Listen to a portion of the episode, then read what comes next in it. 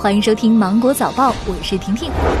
配合疫情防控，铁路部门延长退票时限。凡是于一月二十七号二十四点之前购买的乘车日期在一月二十八号零点至二月二十六号二十四点的车票，可以延期至三月二十五号二十四点之前办理退票。凡是火车票票面发站所在地车站进站通道关闭的，在进站通道恢复之日起三十天内均可以办理退票。退票需要在购票地或者是出发地各车站来办理，办理时继续免收退票费，铁路乘意险一同办理。国家邮政局下发通知，要求各企业结合实际制定复产复工预案，备足疫情防控装备和物品，制定异常情况应对方案。其中明确，邮件快件运输车辆、生产作业场所需要消毒，严禁收寄野生动物。国务院应对新型冠状病毒感染的肺炎疫情联防联控机制发布《公共交通工具消毒操作技术指南》，建议在公共交通工具上设立应急区域，如飞机、火车、客车等后三排座位。当出现疑似或者是确诊病例时，可以在该区域进行暂时隔离。中国疾控中心流行病学首席科学家曾光表示。疾病有潜伏期，从一月二十三号推算的话，大概是正月十五，应该就能够看到明显的成效。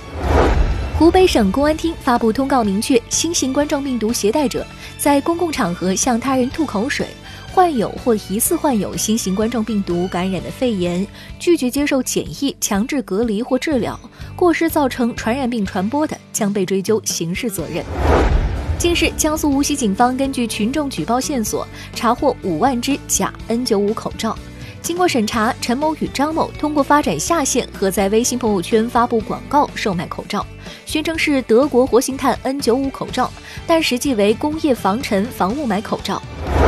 二十九号，有网友在社交媒体爆料，顺丰快递员通过拦截货品的方式，私自将用户的包裹拆开，并在视频中公开叫卖。对此，顺丰公司表示，视频系寄件人微商自行拍摄，已经报警，警方已经介入调查。至于患者还会二次感染吗？四川大学华西医院呼吸与危重症医学科主任梁宗安表示，患者感染后一定时间内产生保护性抗体，在一段时间之内，一般而言几个月的时间是比较安全的。但从长时间来看，不排除病毒类型变异，或者是即使同样类型的病毒也可能会被感染。宠物会传播新型冠状病毒吗？对此，世界卫生组织回应说，目前没有证据显示猫狗等宠物会感染新型冠状病毒。与宠物接触之后，用肥皂和水洗手，可以显著减少其他常见细菌在宠物和人类之间的传播，如大肠杆菌和沙门氏菌。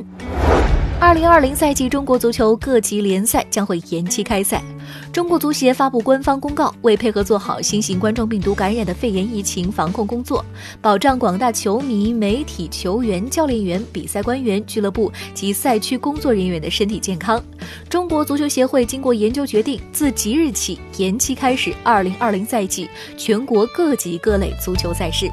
那好了，今天新闻就这样，我们明天见喽。